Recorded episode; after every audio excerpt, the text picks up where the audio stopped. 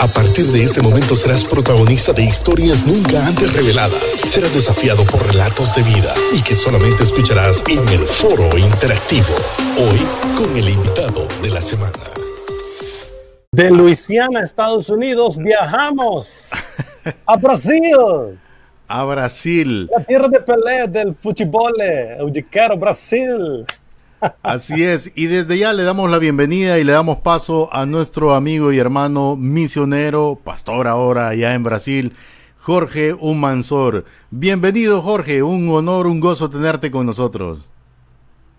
Igualmente para mí es un placer conectarme con Honduras, de aquí de la tierra de pelea, el Maracaná. Ustedes tienen que venir a ver un juego del, en el Maracaná. Bueno, ahora no se puede presencial más de aquí un aún este año pues se, se podría. Eh, un placer estar con ustedes. Lo, escucho muy hacia lo portuguesillo o sea ahora lo vamos a presentar como Jorginho Luis.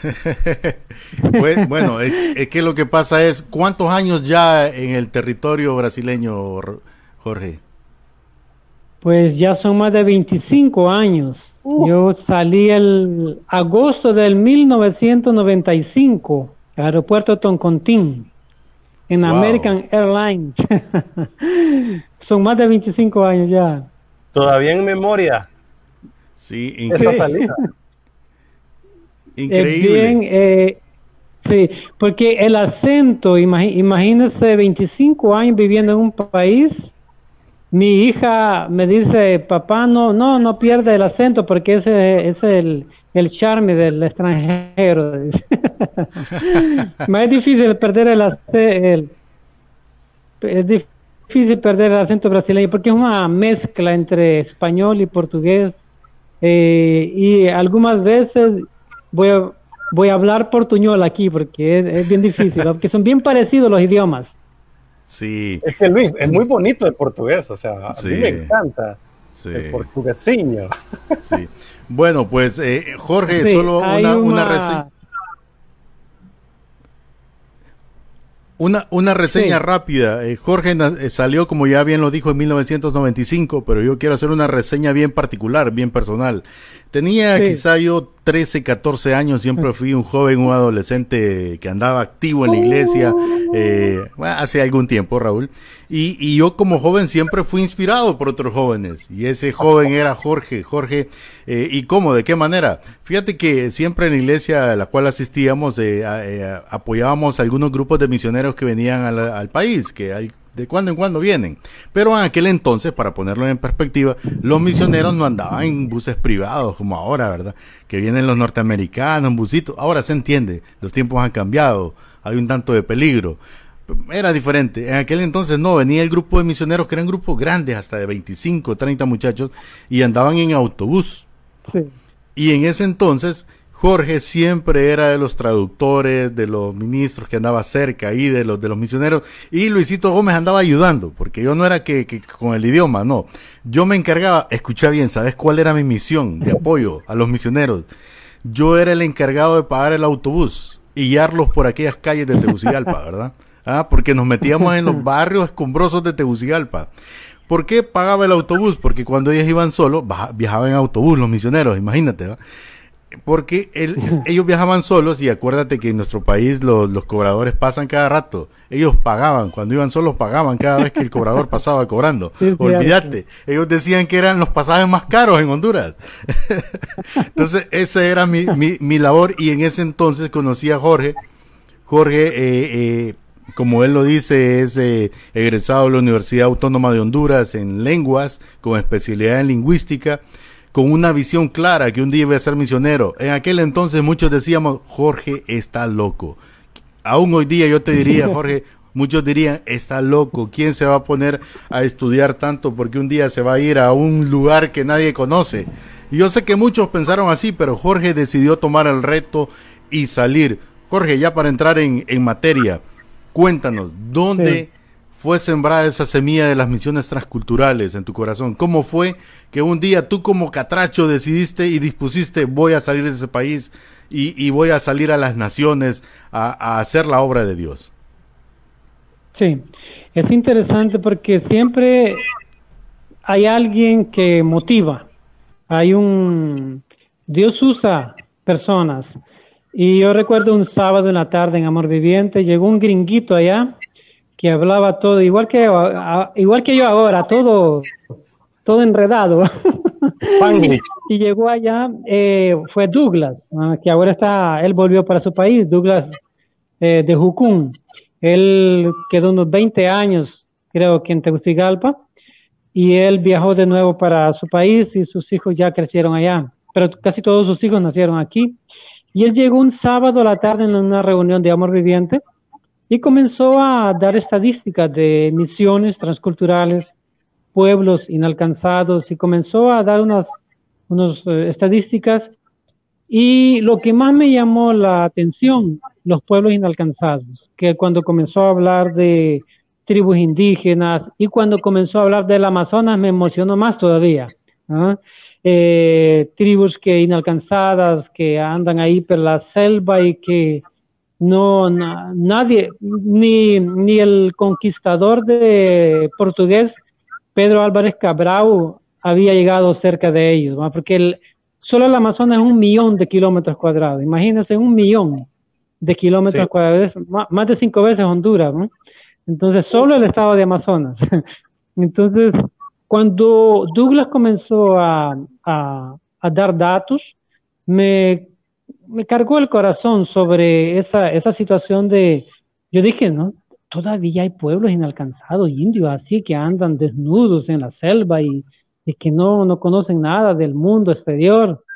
Y me llamó la atención, me, me se fue esa semillita que, que comenzó a, a, crecer, esa inquietud que el Espíritu Santo comenzó a, colocar en mi corazón. Y después a las otra semana hablé con el pastor, en aquel entonces el pastor René, compartí con él y, y también hablé con Douglas.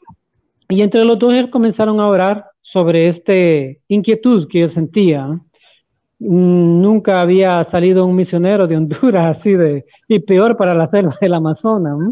Pues, en mi, en mi grupo Conversaciones Transculturales escribí ¿qué hace un licenciado en letras en, la selva del Amazonas? Me hace una locura porque yo nunca había vivido en la selva. Yo siempre viví en Tegucigalpa, en, el concreto, en la universidad, en los colegios.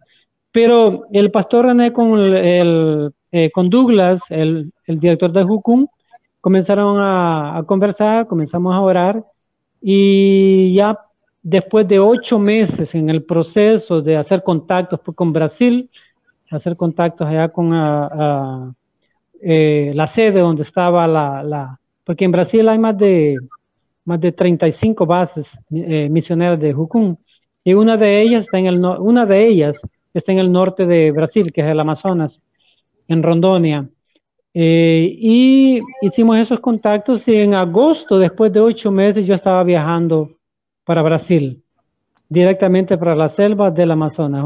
Eh, como dice, una, una hermosa locura, eh, solo en el Señor, porque humanamente, humanamente, imagínense yo usando mi yeso para dar clases allá en la universidad y de repente yo tengo un machete en mi mano, una espingarda, un, no sé, un, una canoa en mi frente que yo no sé, que yo no sé usar y y bueno, de, la universidad me volví un analfabeta en el Amazonas. Tuve que aprender el ABC con los indígenas allá.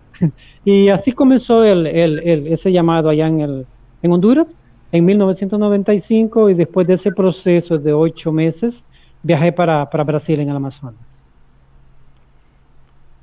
Interesante, totalmente, eh, Jorge. Jorge, y cuando, cuando tú saliste y llegaste a Brasil, ¿Cuál fue tu sentir? ¿Cuál era tu corazón?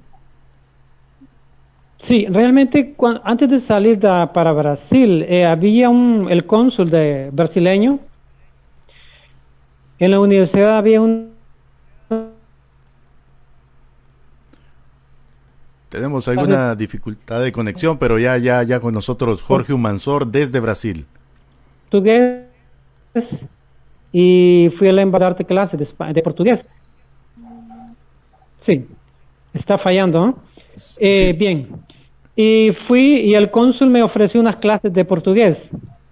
Y comencé a estudiar algunas cosas, pero casi no entendía nada, porque hay unos sonidos del portugués que son bien diferentes, ¿no? Sí. Y llegué a Brasil, llegué a Brasil hablando tal vez unas, no sé si 10 palabras en portugués. Y mi impacto fue, bueno, fui de, de Tegucigalpa para Miami, unas dos horas en American Airlines, y de Miami para Brasil más ocho horas.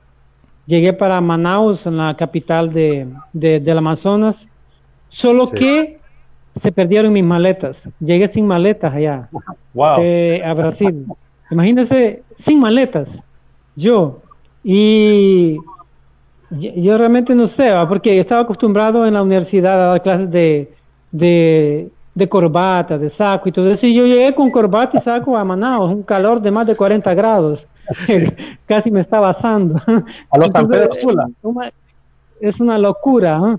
Pero llegué sin maletas, no tenía ropa. Entonces eh, llegué a la base en, en Rondonia y allá unos, algunos... Uh, hermano misionero me prestaron unas bermudas, porque allá se usa bermudas y camiseta sin manga, porque es muy caliente, es muy caliente el ambiente, no, imposible andar de, de, de corbata y ahí saco, se, cocina, se cocina eh, en menos de una hora, un, un, calor sudado, un calor, un calor no seco, un calor sudado. Eh, y ese, y en la primera, imagínense, como yo no sabía portugués, Bien, yo quería agradecer a la señora que me sirvió el, desayuno. Y yo le dije al primer choque eh, transcultural, lingüístico, eh, lingüístico. Y yo le dije, muchas gracias, está muy exquisita su comida. La señora me quedó viendo con unos ojos que para matarme. Y yo le dije, ¿qué pasó? Está muy exquisita su comida, muchas gracias. Porque exquisito en portugués es que no presta para, no sirve está oh. mala la comida, es, todo lo contrario. Yo estaba ofendiéndola y yo no sabía que estaba ofendiéndola. Yo, yo creía que estaba agradándola, yo estaba agradeciéndole. Casi que me da con la cacerola, que señora, pero luego los otros misioneros le explicaron ahí que estaba aprendiendo portugués y ahí es un choque lingüístico. Entonces, eh, cuando se atraviesan la frontera, hay diferentes choques lingüísticos. Es, es, eh, es, imposible no tener esos, esos choques transculturales. Y lo mío fue con la ropa, mis maletas se perdieron. Bueno, gracias a Dios, después de una semana llegaron. Y, y la lengua, ¿verdad? que fue un proceso de, de, aprendizaje muy poco.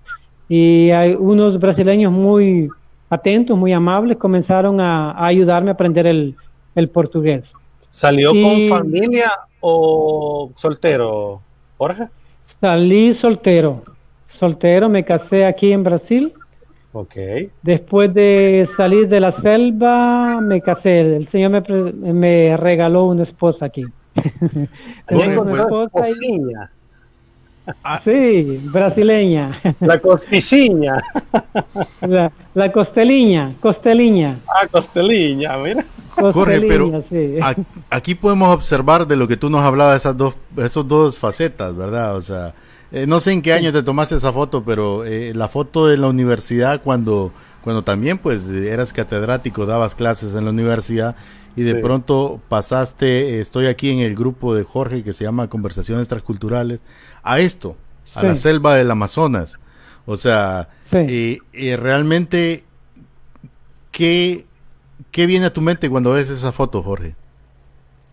Sí, realmente eh, que es, un loco, soy loco, fui loco.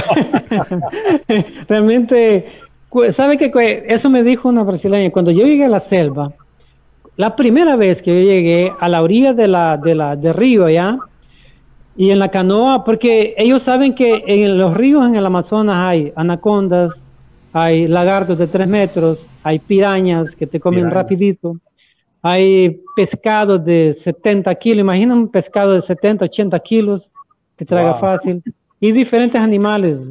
Entonces, me dijo esta brasileña, usted está loco, usted está, queriendo, está, queriendo ir mismo a esa tribu. Sí, yo para eso vine, yo para, para, para eso vine, sí, voy a ir con ellos, porque eran tres indígenas que yo, no yo nunca vine en mi vida. Yo iba con ellos, yo quiero conocer la tribu de ellos. Entonces, es una, no sé, realmente eh, yo me pongo a reflexionar, porque yo no tenía la capacidad de Tarzán, yo, no, yo ni, ni, ni, tenía el cuerpo ni la destreza de Tarzán. Pero es, realmente cuando es un llamado de Dios, eh, Dios respalda. ¿Sabe que en, yo dentro de la selva yo quedé seis años? Nunca me dio un dolor de estómago, nunca me dio malaria, nunca me enfermé, nunca me picó una culebra que la tuve. Yo me cansé de, de, de, de, ver culebras en todos los lugares. Allá es normal, es como ver hormigas o cualquier cosa, la ves en todo lugar. Entonces, y fue un libre, fue, eh, Dios me libró, no sé cuántos ángeles estaban a mi alrededor matando anacondas, yo no, no, sé, le voy a preguntar a la señora allá si en la selva tuvo algunos trabajos conmigo, porque no llegaron cerca de mí.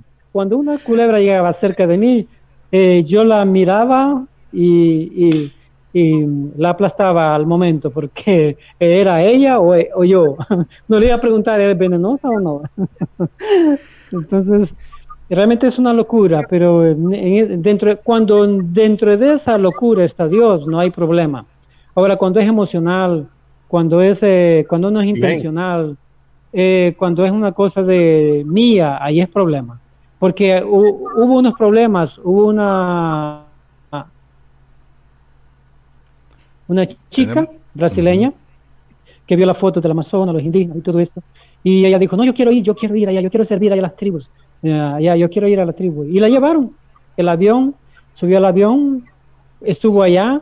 A la primera semana le dio malaria, quedó bien enferma. Le dijo, me, me quiero de aquí, no quiero más de aquí. Y casi enloquece.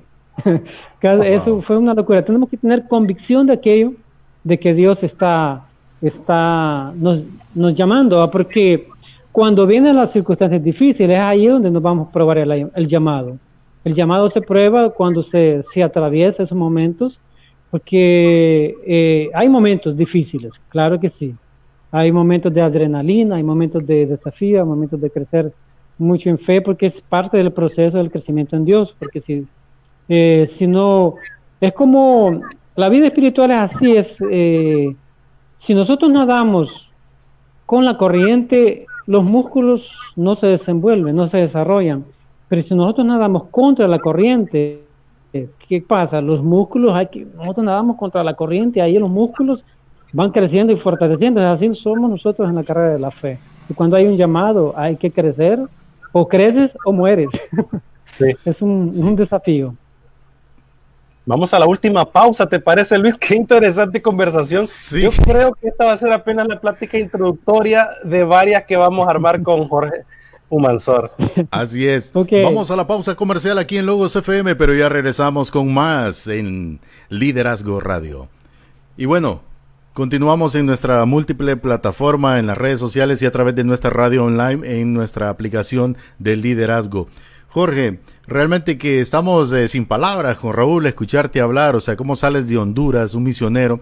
Cabe destacar, tú lo decías, o sea, suena fácil decir Jorge en Brasil, pero eh, son pocos los misioneros realmente que han salido de nuestro país a, ese nivel como Dios te llamó a ti, con ese llamado. Eh, tengo entendido que la familia Ortiz ha hecho una gran labor allá en África, hay otra, una que otra familia saliendo, pero aún así, familia Ortiz, sí. sí, no son muchos todavía en la actualidad hay muchos más, sin duda, ustedes abrieron una brecha y hay muchos más que hicieron misiones transculturales, eh, pero con un tiempo específico, o sea, fueron momentáneas eh, con ese plan. Ahora, mi pregunta va porque el tiempo aquí va corriendo y no queremos desaprovechar el tiempo. Tú hablas de que tú saliste al Amazonas y ya nos dijiste todo lo que representa a Amazonas en territorio, pero tú fuiste con una misión específica. ¿Qué pasó Sí. ¿Cuál fue el resultado de ese tiempo, de esos seis años que, de los cuales tú hablas? Que suena fácil, pero en realidad seis años en la selva donde no hay nada, en una tribu donde, donde ni siquiera hablan tu lengua, ni siquiera yo creo que el portugués hablaban ahí, no sé, o sea, estoy yo imaginando. Eh, ¿qué, cuál, ¿Cuál fue el resultado? O sea, ¿cuál fue el proyecto? para invertir tu, tu vida, seis años en esa selva del Amazonas de la cual ya nos, nos hablaste, Dios sin duda te protegió en todo ese tiempo. Y Luis, para conectar a tu pregunta, que los que nos escuchan también sepan, ¿qué es misiones transculturales? Porque ahora con eso de la palabra trans hay que explicar bien las cosas, ¿verdad? Jorge. Sí. Eh, eh, misiones transculturales, sí, claro, es trabajar en otras culturas, más allá de tu cultura, atravesó la, su frontera, usted está haciendo una misión transcultural, aún dentro de su mismo país, en la mosquita, ya sería una misión transcultural, porque ya entró en una tribu, ya entró en otra lengua, ya entró en otra cultura, ya entró en otra costumbre, entonces ya se convierte en una misión transcultural, que ya, ya no es una cosmovisión suya, ya no es una visión suya, es una visión de otros. Entonces usted se insiere, entra en la, en la cosmovisión de otros, entonces para, eh, para trabajar esa misión transcultural, es ahí, el, es ahí era el desafío, el desafío de trabajar en esas misiones transculturales. Bien, los resultados, específicamente y para aprovechar, aprovechar el tiempo, hay muchas cosas que hablar, más eh, deja sintetizar. Nosotros fuimos a primero para ir a, la selva, pasamos por un proceso de entrenamiento militar. Hay una base militar allá en, en Puerto Bello. Y eh, voy a, en conversaciones culturales, voy a colocar unas fotos ahí cuando estaba siendo entrenado en rapeo, de hacer con, a, bajar y subir con cuerda. Y hay una foto ahí, yo vestido de militar, no es que hice el servicio militar en Brasil, pero tuve un entrenamiento militar allá para sobrevivencia en la selva, eh, cómo hacer, atar cuerdas, nudos y todo eso, y cómo sobrevivir. Y, pero el trabajo específico en la selva fue, eh, el primer viaje que yo hice, fue, lo, lo, iba a hacer con dos, con otro misionero, solo que él, eh, en los últimos días, él se enfermó. Está pasando aquí un helicóptero ahora, no sé si escucha, mano. Ahora, los últimos días, días él se enfermó. El, el, avión de la misión ya estaba preparado, el piloto ya estaba preparado, todo ya estaba comprado, las mochilas, mm, todo estaba listo. Y yo dije al piloto de la Wycliffe, Wycliffe es otra misión que, trabaja, que trabajaba junto con eh, una misión vecina, con Jukun. Y el piloto de la Wycliffe hacía el servicio para Jukun. Y él, él David, yo le dije, bueno, tenemos que ir, vámonos. Y el piloto me acompañó. Yo, yo fui solito la primera vez. Parece una locura mayor todavía. Solo en la selva. Es, es una, cuando yo recuerdo es, realmente solo Dios, solo el Señor para, para, para apoyar esas locuras. Y me fui con él. El avión, bueno, todo lindo allá en la selva, tomando fotos de allá arriba, es como una alfombra verde. Cuando usted viene del avión, de la avioneta, es una avioneta de cuatro lugares solamente, pequeñita, porque la pista para, para aterrizar es de 600, 500, 600 metros. Entonces tiene que ser un buen piloto para aterrizar en la selva. Y iba tomando fotos muy bien, muy bonito. Solo que cuando aterrizó, abrió la puerta del avión, viene aquella bandada de mosquitos encima de ti aquella picación comienza a picar el tío maruín. ¿Qué es esto? Es, un ataque. Está en medio de la selva. Y ahí comienza, eh, deja conectar aquí el celular que va a descargar. Rapidito. Disculpa, disculpa, cosas técnicas aquí. Ok, listo. Y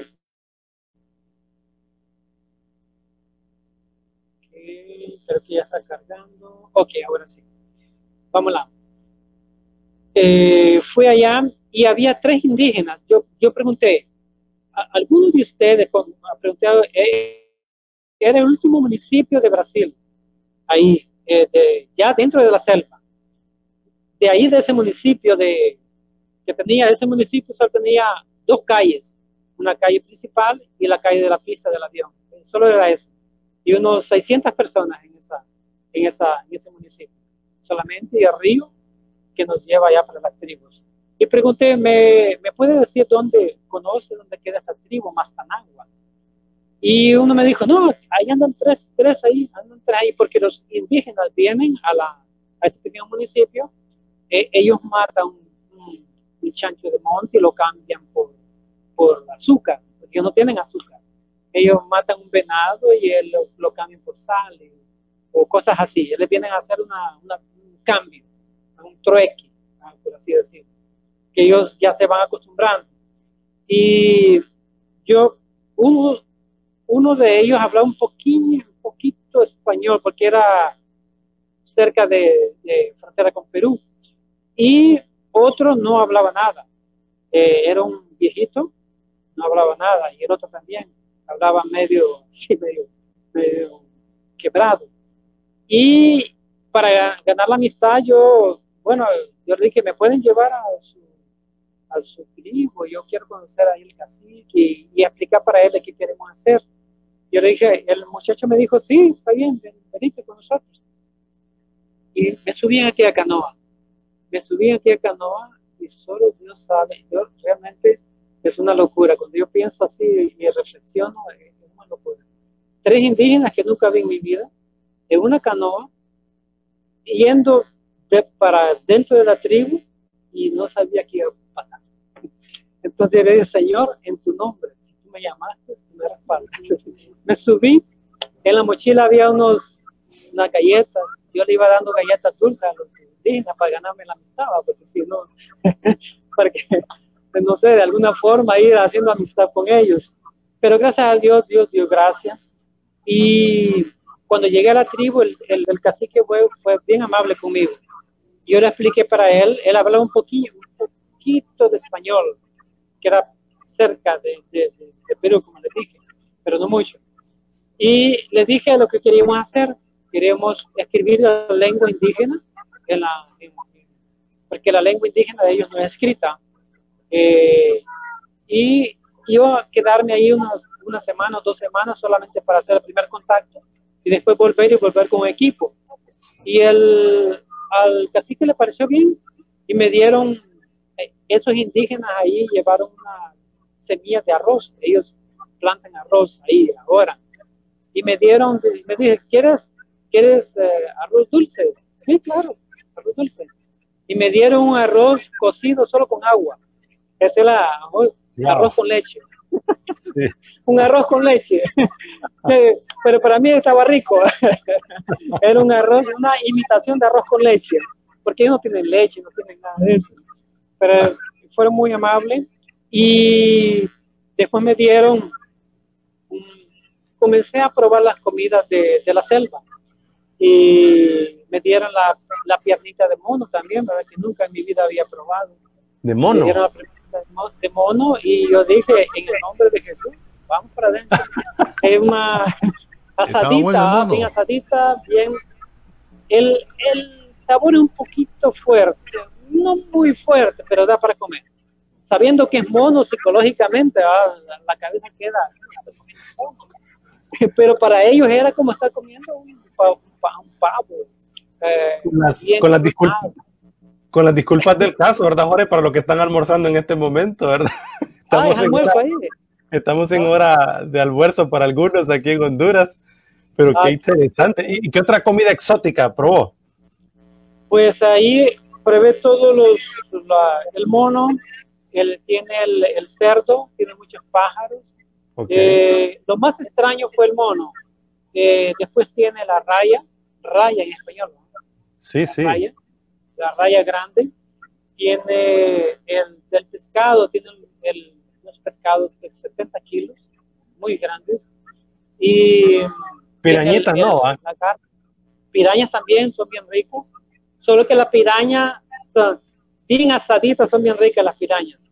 Eh, solo que tiene mucha espina, la piraña tiene mucha espina, es bien ah, deliciosa asada. Ellas asan, eh, ellos asan la piraña, en la, en la piraña en la fogata, en la foguera la fogata. Aquí en la fogata. En la fogata y va descascando, va quitando las escamas y va comiendo, con cuidado con las espinas. Una vez se me atravesó una espina, tuve que, fue difícil, más salió la espina. Y, ¿sí? Eh, Ya, ya estamos en Logos FM, Luis. Conversamos con Jorge Humansor, misionero hondureño en las Amazonas, allá en Brasil. ¿En qué lugar estás específicamente ahorita, Jorge? Eh, ahora estoy en Río de Janeiro. Pero deja, con, deja concluir eh, la, las preguntas de Luis. El trabajo específico que hicimos allá en, la, en la, tribu fue la escrita de la lengua Jorge, te interrumpo un segundo. Es que estamos de regreso en la frecuencia de radio.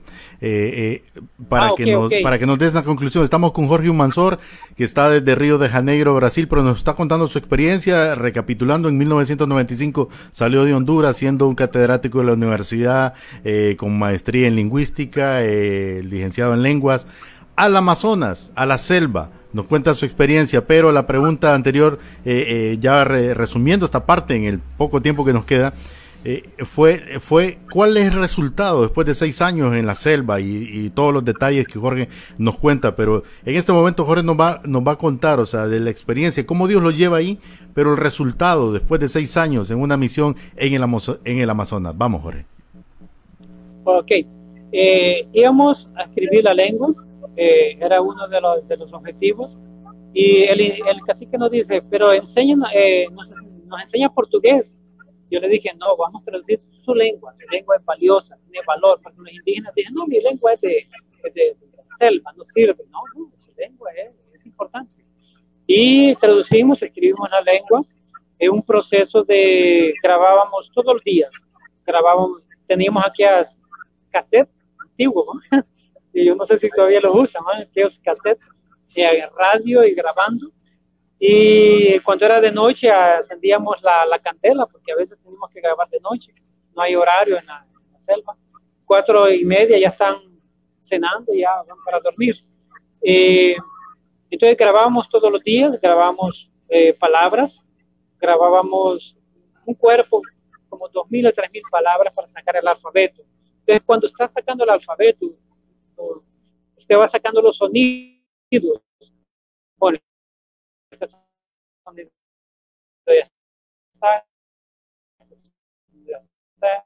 a depurar si llevamos todos los sonidos de esa lengua. Existe un internacional, el alfabeto fonético internacional, eh, tiene todos los sonidos del mundo. Entonces, a través de ese alfabeto fonético internacional, clasificamos los sonidos.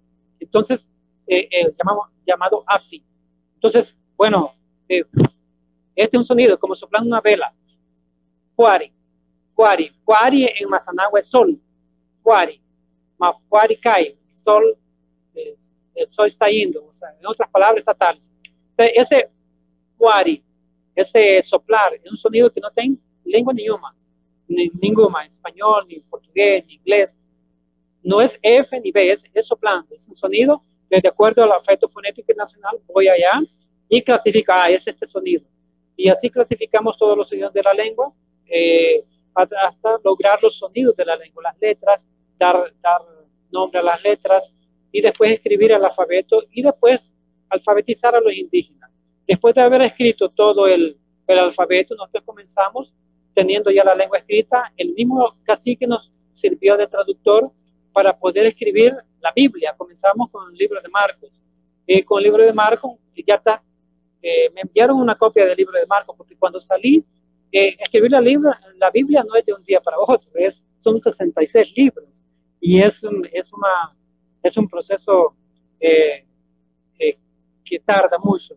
Pero sí, eh, resultados, escribimos la lengua de ellos, ellos se escriben entre ellos, se envían cartas ahora entre tribus y el cacique se convirtió, es cristiano, ahora el cacique es el guía para otros misioneros dentro de la selva. Yo no estoy allá, para hay un equipo allá, y cuando otros misioneros llegan, el cacique ya es un punto de referencia para él llevar a otros misioneros a otras tribus. Y él mismo tiene, está, va, predicando en otras iglesias dentro de las tribus indígenas hasta fuera de, de, las tribus indígenas. Entonces, el cacique, el cacique es una, una referencia es como decirle al presidente de la República, es una palabra, el que tiene la palabra, la última palabra. Sí. Los resultados específicos, escribimos la, la lengua, escribimos parte de, la, de los textos de la, de la Biblia, eh, el cacique se convirtió, algunos de ellos también de los, indígenas, prohibió la entrada de, aguardiente, prohibió la, porque ellos hacen eso, los brasileños van, cambian eh, aguardiente por un chancho de monte, entonces el cacique como siendo autoridad, él, él impuso, impuso lo que son valores dentro de lo que es la, la, cultura indígena. A, grandes rasgos, así más o menos, esos son los, los, frutos de ese trabajo. Interesante. Y Lourdes Molina tiene algunos comentarios muy buenos, Luis. Sí, Lourdes, que también estuvo en aquel entonces en DCR aquí en San Pedro Sula, pero también fue misionera, fue de esa venia que, que inició Jorge Humansor. Lourdes estuvo por un lapso de creo que dos años, tres años en Indonesia. Hoy está casada con un norteamericano, nos está viendo en algún lugar de, la Unión Americana allá en los Estados Unidos y está comentando porque estaba escuchando a Jorge y dice, le dieron conge rice, así le dicen, dice. no sé eh, eh, de qué habla. ¿Qué es arroz mojado sin nada de sal? ¿Será así, Jorge? Le pregunta. Ay, ay, ay. Es solo arroz dulce, era con azúcar no era con sal, era con azúcar. Era, para ellos era un arroz con leche, más era un arroz dulce, no era ni sal. y Jorge, te pregunta también, ¿todavía tiene conexión o amistades con las tribus, aun cuando ya no está cerca? Tengo, sí, interesante. El hijo del cacique, el hijo del cacique se casó con una misionera que vive en San Pablo. Y el hijo del cacique vive en San Pablo ahora ahora es el carpintero, construye casas. Y el susto para mí fue, el gran susto para mí, que el hijo del cacique me conecta para, con, con el cacique a través de Facebook. Yo veo el cacique en Facebook. ¿Qué es eso? El cacique en Facebook. Qué, qué, sorpresa. Y la esposa diciendo, muchas gracias Jorge, usted fue el primer misionero en llegar a la tribu muchas gracias por todo. No sé, fue emocionante reencontrar a ellos después de más de 15 años. Fue muy emocionante y él sigue firme en la fe. Los dos siguen firmes en la fe y eso es eso eso no tiene precio. Fascinante. son precios eternos. No tiene precio. Pero si hay muchas perlas en esa corona, Luis. mira, mira, Lourdes me corrige, lo voy a hacer aquí porque no después me va a regañar. En Tailandia estuvo Lourdes, yo dije Indonesia, en Tailandia. Y también un día vamos a tener a Lourdes, fíjate que nos cuente, pero que tenemos que iniciar con Jorge. Gloria a Dios, Jorge dice. Jorge, la verdad que estamos eh, inspirados, desafiados con, con su historia de vida. Eh, podríamos estar todo, todo un, día completo hablando. Eh, yo antes que todo quiero agradecer pues el, tiempo porque desde ya días venimos eh, como tratando de entablar esta comunicación y bueno, llegó el día, pero antes Raúl que tú vayas a tu comentario, no quiero pasar por alto a todos los que nos están viendo, van a ver en diferido este video, los que nos escuchan por la radio.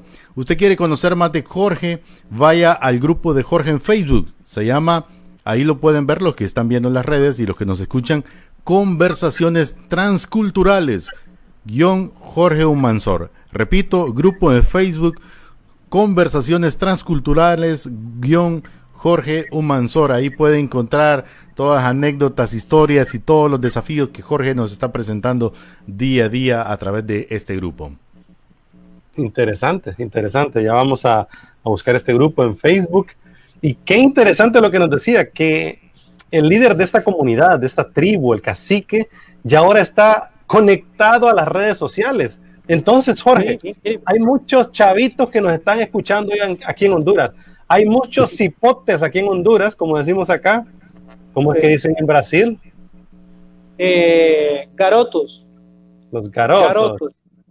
Garotos. Garotos. Pues, en el mundo esta nueva generación está hiperconectada. Así que yo creo, como lo decíamos al inicio, que hay una generación que alcanzar. Así que hay que ser transcultural ahí en nuestras zonas donde nosotros vivimos. Hay tribus de jóvenes, emos, punk, rockeros, eh, les gusta la patineta, que les gusta escalar, no sé, hay muchas tribus de muchachos que ahora se reúnen para hacer sus cosas, conocerse y compartir. Entonces, Jorge, yo creo que debemos de hacer evangelismo transcultural. Pero yo te hago esta pregunta y voy con los tacos de frente. Este es el segmento con los tacos de frente, hablando de fuchibol. ¿Por qué nuestras iglesias, nuestros cultos, los programas, las liturgias no inciden para las misiones? Sino que a veces el mensaje es, vaya, tomen estos tratados y vayan a la calle ahí, inviten a la gente al culto del domingo. Y a eso se reduce las misiones, Jorge. Sí, realmente es una, una responsabilidad de la iglesia porque no es una opción, es un mandato, ir por todo el mundo y predicar el evangelio, no es una opción, es un mandato. Y los pastores tienen esa grande responsabilidad. Y gracias a Dios yo, yo tuve el apoyo eh, en mi tiempo y los pastores eh, no pueden eh, ignorar la inquietud de un joven. Los pastores tienen que escuchar, porque si, si, si el Señor está llamando, ¿quién soy yo para impedir? yo solamente soy un, un, instrumento, yo soy un, una plataforma y, los pastores son, una, son clave en las iglesias. Y hay mucho potencial en las iglesias, hay muchos jóvenes. Yo eh, conocí muchos de ellos. Por ejemplo, Rolando Zelaya fue uno, no sé cuántos conocieron Rolando Zelaya también. Sí, sí, sí, yo conocí a Rolando. Dios, felicita también que está en Alemania ahora. Y Tania, que creo que está allá en Tocoa. Entonces, hay muchos jóvenes que dijeron sí y, y, y ahora en la generación tecnológica, ahora me, mejor todavía. Entonces los pastores tienen una, una responsabilidad y un privilegio de poder animar y apoyar las inquietudes de los jóvenes que están tanto haciendo esos evangelismos locales, como dice el hermano Raúl, como también transculturales fuera del país. Eh, no sé, Dios tiene sus propósitos para cada uno, de acuerdo al llamado que ha hecho. Entonces, eh, pastor es un desafío, a poder abrir eh, y los oídos y el corazón para escuchar a estos jóvenes que están ardiendo ahí de querer servir al Señor y a veces, no, espérate ahí, no, de, una forma orientarlos. Es importante, orientación y, el apoyo. Luis, eh, Jorge, ¿cómo las iglesias hoy invierten miles, podemos decir millones, en logística? en instrumentos, en piso, en cámara, en alfombras, en sillas, en la logística, millones. Pero si pasamos la balanza, ¿cómo quedaría la balanza con respecto a las misiones en el mundo, en nuestro mismo país? ¿Cómo invertimos en nuestros jóvenes? Me, me impresionó lo que dijo Jorge. Los pastores no pueden ignorar las inquietudes de nuestros jóvenes, Luis. Sí. sí.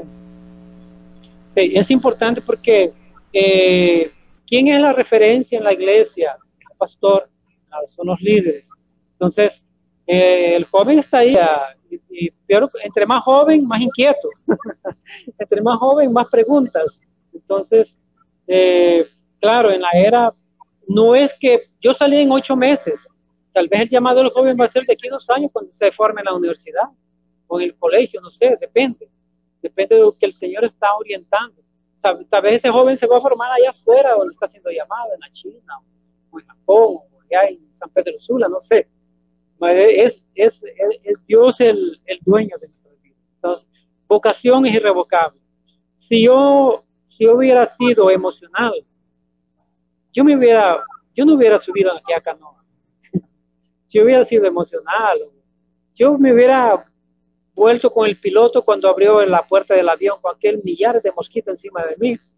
Yo me hubiera vuelto ya de la tribu comiendo mono, nunca comí mono.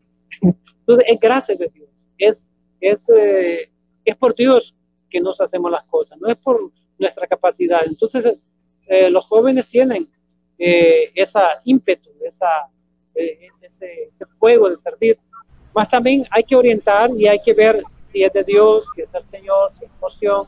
Y, para eso hay un proceso.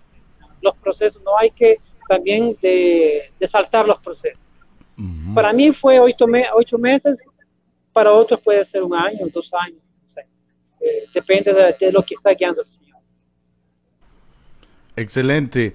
Jorge, eh, realmente que, es impresionante eh, ver y escuchar, bueno, todavía estoy pensando, o sea, cómo Dios te utilizó en el Amazonas, cómo, o sea, suena fácil como lo dijo Jorge, Raúl, pero, o sea, un hondureño un hondureño, hondureño, catracho, que nació, salió de, para el Amazonas de Honduras, trabajó seis años en, en esta tribu que se llama Mastanagua, si no mal recuerdo, que fue, dijo Jorge, pero llegó, escucha bien Raúl, a transcribir su historia prácticamente, porque al, transcribir su, su enseñarles a, escribir su lengua era transcribir su historia.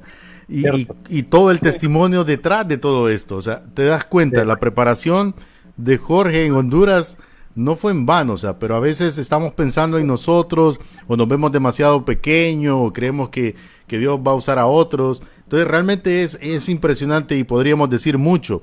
Jorge, pero en la actualidad, porque el tiempo va corriendo, yo sé que esta va a ser una, una de muchas pláticas que podremos tener aquí en liderazgo con cosas más específicas, pero en la actualidad, Jorge, en la actualidad, yo sé que tú veniste eh, eh, hace un tiempo atrás, no, no hace mucho, a nuestro país y estuviste aquí entre nosotros después de estar fuera. Eh, y, y, yo quiero que seas lo más sincero posible y nos desafíes y nos exhortes. ¿Cómo ves tú la iglesia en la actualidad de nuestro país de cara a las misiones? ¿Realmente lo estamos haciendo bien? ¿Estamos en un margen o nos hemos descuidado de esto? ¿Cómo tú lo ves? Bien, eh, yo, yo he estado fuera de Honduras por mucho tiempo, pero lo poco que, que me quedé allá, como lo decía Raúl, se invierte, no es que sea pecado, eh, la iglesia, claro, es para el Señor que lo hacemos. Pero yo creo que se podría ah, hacer un balance un, entre, entre la, la tarea de la iglesia en, en, misiones como, la, eh, como lo que es el templo local. Claro, todos queremos tener un, un ambiente agradable. ¿Quién no quiere tener un ambiente, una iglesia con aire acondicionado? yo en San Pedro Sula, no quiero calor, mucho luteca. Pero yo creo que la, la, la se, se podría hacer un balance entre, entre la, lo, lo, administrativo de las iglesias, entre cuánto yo estoy invirtiendo en misiones, cuál es la tarea principal de la iglesia, porque eh, reunirnos nos edifica, crecemos en el Señor, pero ¿qué estamos haciendo para afuera? Yo creo que eh, es un desafío para los pastores, para las iglesias, para las organizaciones fuertes. Yo sé que algunas en Honduras están invirtiendo en misiones, no todas, infelizmente no todas, eh, pero está faltando, sí, hacer esa, esa readecuación de lo que son los recursos de la iglesia, eh, porque no es fácil. Por ejemplo, en mis términos, eh, existen dos trabajos en misiones. Por ejemplo, cuando se envía un pastor a abrir una iglesia, pronto, listo. La iglesia apoya dos años, tres años. Después, el pastor se sostiene, se autosostiene. Ahora, en el, mi caso, en el caso de otros misioneros, que son proyectos sociales eh, de desarrollo, es bien diferente. Depende totalmente de la y cuando la iglesia falla, ¿quién sufre? La familia, no solo yo, la familia, porque casado, con hijos, y comienza a fallar ahí el sustento. Entonces, estamos, nosotros, nosotros nuestra vida. Yo di, por ejemplo, mis, mis mejores años de mi vida. Mi vitalidad la di en el Señor. Yo sé que eso es para eternidad. Yo no reclamo para nadie. Pero eh, podría ser una, un balance entre los recursos de la iglesia que entran en la iglesia y hacer una, un análisis. ¿Cuánto yo estoy invirtiendo en el alcance de en el reino de Dios? ¿Cuánto yo estoy invirtiendo el 10% en misiones? Eh, ¿Cuánto se queda en la iglesia? El 70%. Y para misiones que el 10% será justo. ¿Qué más yo puedo hacer aquí dentro del país, fuera del país? Eh, entonces, en la actualidad hay más de 9.000 pueblos inalcanzados. En mi tiempo había más de 11 mil. Me imagino de ahora. Hay mucho que hacer todavía. la, iglesia tiene que hacer una reflexión en cuanto a cómo manejar los recursos que entran en la iglesia. Máxima que hay organizaciones fuertes, que hay organizaciones fuertes, que tienen recursos fuertes. Pero eh, hacer esa reflexión, no es que vamos a andar y vamos a a descuidar lo que es la, la iglesia local. No estoy diciendo eso, hacer un balance de los recursos que, se, que entran en la iglesia e invertirlos de acuerdo a la, al enfoque que el Señor nos ha enviado, a la misión que, que el Señor tiene para la iglesia en esta tierra. Así es, excelente, Jorge. Jorge, la verdad que hemos tenido algunas dificultades ahí con tu conexión, pero hemos logrado captar todo lo que estás diciendo. Eh, nos gustaría que tuviéramos una segunda parte de esta plática, porque la verdad nos quedamos cortos al hablar de misiones y, tal vez eh, una vez ya conociendo, teniendo algo más específico, porque queremos nosotros de alguna manera hacer una extensión de todo lo que Dios está haciendo con, contigo, eh, particularmente estamos hablando contigo. Jorge, en la actualidad, ya para ir como concluyendo nuestro, nuestro segmento el día de hoy, en la actualidad yo sé que tú regresas a, a Brasil, pero has iniciado algo, o sea, es que los misioneros son, son locura, realmente. Como decía el apóstol Pablo, Raúl, el Evangelio es locura. Y, y, y, y, ¿cómo se llama? Y, y Jorge decía, es que era de locos cuando me fui al Amazonas, pero yo creo que lo que hace ahora también es de locos. O sea, es decir, sería más fácil para ti, Jorge, yo sé, eh, adherirte a una iglesia, no dudo que te hayan salido un montón de ofertas, eh, hacer un programa X y, y que te vaya bien pero yo sé que a ti te entraña eh, en tu corazón, en tu espíritu, el llamado de Dios. Y tú has iniciado un proyecto junto a tu familia. Y, y, si nos cuentas rápidamente qué es lo que estás haciendo y de qué manera nosotros podemos ser parte de, de ese apoyo, porque realmente tú eres un misionero en el campo. Sí. Bien. Eh, eh, actualmente, yo tengo un proyecto yo quiero trabajar aquí en, Brasil. Yo, yo, quiero dar una, pequeña estadística antes de eso. Brasil tiene el 55% de la población pobre. De 220 millones de brasileños, 55%, 55 millones, perdón, viven en la pobreza.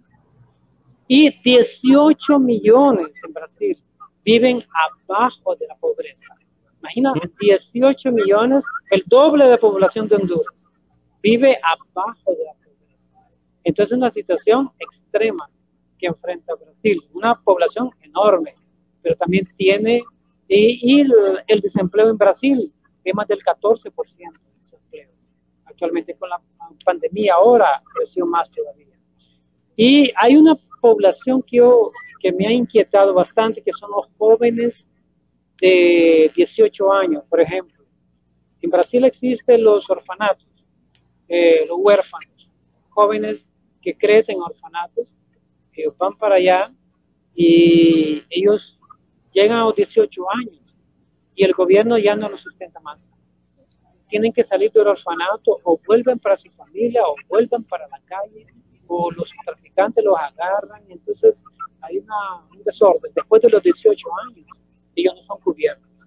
Entonces me llamó mucho y me empezó mucho en mi corazón esa, esa etaria de, estos jóvenes de huérfanos de 18 años, de hacer un puente entre empresarios aquí de Brasil, universidades, colegios, eh, para ser un puente entre estos jóvenes y que tengan perspectivas de vida, porque no es injusto salir de un orfanato, 18 años, adolescente y qué hago ahora.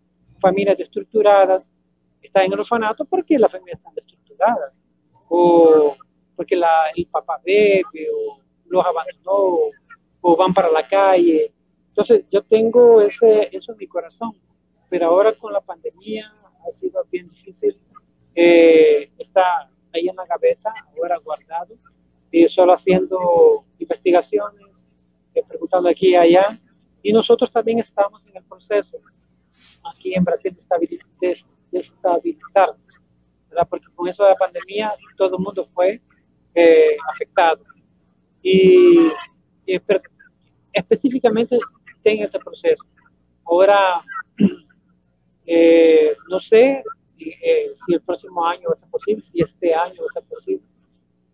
actualmente, bueno, Tal vez en el otro segmento yo pueda hablar más eh, con, con, más calma otro asunto, porque ahora que sé que ya está acabando el tiempo y no va a haber tiempo. Pero básicamente ese es un proyecto que yo tengo en mi corazón y me pesa mucho los jóvenes. De nuestros jóvenes, especialmente sus jóvenes huérfanos, no tengan perspectiva. Interesante. Y, agrego al dato que nos comparte Jorge. Creo que la ONU estaba diciendo, yo veía ese dato ahorita esta semana, no sé si era la ONU u otra organización. En el 2050, el 75% de la población en el mundo iba a estar en las urbes, en las zonas urbanas, en las megas ciudades del mundo. Solo me imagino, no, no, no me impresiona tanto ese dato. Lo que me toca el corazón es la necesidad, los retos en la educación, en la salud, en la alimentación, en la provisión de agua, en las cosas tan sencillas y básicas que a diario utilizamos y que millones de personas no tienen acceso y quienes los que más sufren, como bien lo decía Jorge, son nuestros niños, nuestros adolescentes, nuestros jóvenes. Jorge, se dice que en, en América Latina habrán 500 millones de jóvenes, el 2025 creo yo. 500 millones de jóvenes menores de 30 años. Es una cantidad impresionante de muchachos. Y cada muchacho es una familia, una vida que el Señor. y muchos, en, muchos lugares, eh, familias estructuradas, van para la calle, el tráfico y todo eso. Es, eh, la iglesia tiene una tarea linda para hacer, rescatar a esos jóvenes. Una tarea linda de comenzar con los niños, los adolescentes. Tenemos, tenemos un reto por, por, adelante, por adelante. Y es, para mí, yo lo veo como un privilegio y a la vez un desafío. Sí, ojalá todos estuviéramos enfocados, ¿verdad, Luis? Ojalá todos estuviéramos enfocados como Jorge Humansor, como muchas iglesias, no son todas, es un porcentaje, yo diría, pequeño, no grande, de iglesias enfocadas en misioneros como Jorge. Yo quisiera ahorita haber activado a muchos pastores, a líderes, a empresarios, a gente que esté conectado con el proyecto de Jorge Humansor, por ejemplo, con esos datos estadísticos que cuando miramos datos, no miremos los números, miremos personas en cada uno de esos datos, Luis. Y yo creo que la iglesia, ojalá que tras la pandemia hayamos entendido que mucho de nuestros dineros, recursos, logística, hasta el mismo recurso humano, debería estar enfocado totalmente en la misión, que no es la opción, dijo Jorge, es el gran mandato. Sí, sin duda. Eh, quiero decirle, yo tengo un libro eh, que escribí, lo tengo en PDF, yo puedo enviarlo para aquellos que, que quieran tener el libro en PDF, yo lo tengo. Y vamos a ver la, la, forma de aquellas personas que se interesen en adquirirlo, yo lo puedo enviar. Cuando estaba en Honduras estaba físico, libro físico, más ahora eh, en Brasil es, difícil. ¿no? Ahora en PDF, internet, usted lo puede leer, un libro pequeño de 50 páginas, pero que habla detalles que no son, es difícil hablarlos aquí. Entonces, si usted quiere, si quiere saber un poco más sobre la, ese proceso de de trabajo en el Amazonas, puede, puede adquirirlo y con gusto se lo, se lo, se lo enviaré.